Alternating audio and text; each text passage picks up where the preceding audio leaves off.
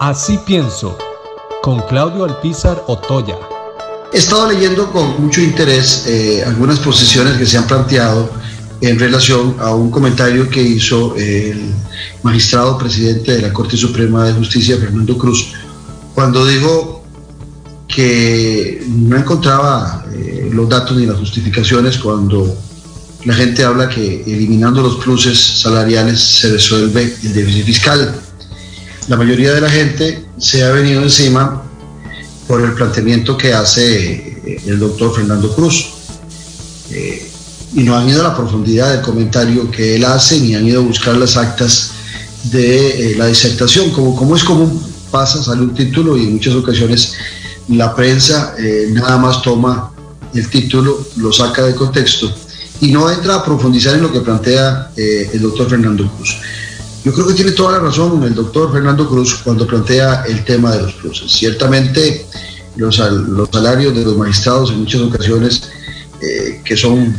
bastante sustanciosos, hace que cuando digan algunas de las cosas eh, que piensan, eh, se descalifique, porque la gente los ve en una posición de privilegio.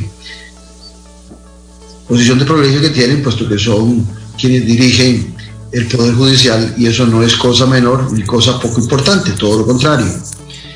Pero, pero creo que en el fondo lo que está planteando el doctor Fernando Cruz coincide mucho con lo que este servidor ha venido planteando hace muchas semanas, muchos meses, tal vez hasta años, que es eh, esa lucha que se ha generado desde diferentes sectores de nuestra población, pero sobre todo sectores poderosos, tanto política como económicamente, de poner a pelear de poner en una guerra constante a los funcionarios del sector público y a los funcionarios del sector privado. Hemos ido polarizando y, se ha acentuado durante la crisis que estamos viviendo, antes del COVID y ahora durante el COVID, en esa diferenciación y en esa lucha encarnizada que otros han promovido, no importa, a veces es gente de derecha, a veces es gente de izquierda, pero ha habido interés de hacer chocar a la clase media costarricense que está en el sector público y la que está en el sector privado.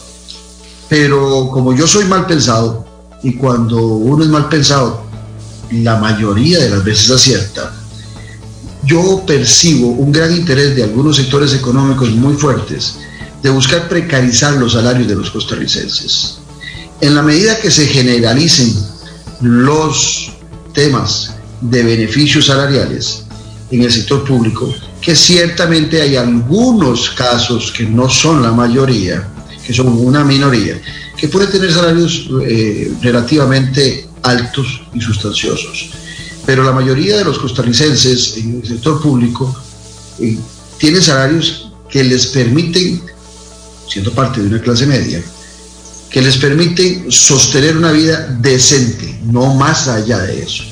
Pero dentro del marco de un país tan caro como es Costa Rica, algunos valoran los salarios de los costarricenses en forma comparativa con otros países en donde los salarios son muy bajos, pero el costo de la vida es muy bajo. En Costa Rica los economistas los han estado utilizando en muchas ocasiones el tema, como tema principal, la inflación. Y desde el Banco Central se nos dice que Costa Rica tiene más de una década de sostener eh, la inflación y que la inflación de Costa Rica nunca supera desde hace 10 años o más el 2%. Yo le pregunto a usted, ¿usted realmente cree que, que Costa Rica hace 10 o más años la vida vale igual, el costo de la vida es igual, todo está sin inflación? Es posible que algunos artículos de la canasta básica se hayan mantenido sin inflación pero cuando salimos de la canasta básica, que normalmente la clase media sale de la canasta básica y adquiere otros artículos, nos damos cuenta que la vida en nuestro país cada día es más cara. No en balde, hace algún tiempo recuerdo una nota que salió en la BBC de Londres, en donde salía un top 10 de las 10 naciones más caras de América, perdón, del mundo, y esas salía Costa Rica. Si mal no recuerdo, en el lugar número 8 donde la vida, haciendo varias mediciones, era bastante cara para los costarricenses. Ahora bien, vuelvo al tema de don Fernando Cruz para terminar este comentario. Cuando analizamos con frialdad lo que se ha estado planteando en relación a la corrección del déficit fiscal desde el tema de los salarios, es en una buena medida, ante esa falta de datos, ante esa seguridad y ese análisis, desviar la atención sobre un tema mayor, que es la evasión fiscal y la ilusión. En la medida que algunos sectores poderosos se concentren en esa guerra, que aticen esa guerra entre el sector público y el sector privado, funcionarios del sector público y el sector privado, en esa medida también nos empiezan a desviar de un tema que es fundamental, la ilusión y la evasión. Y nos empiezan a alejar de la necesidad de reestructurar, de revisar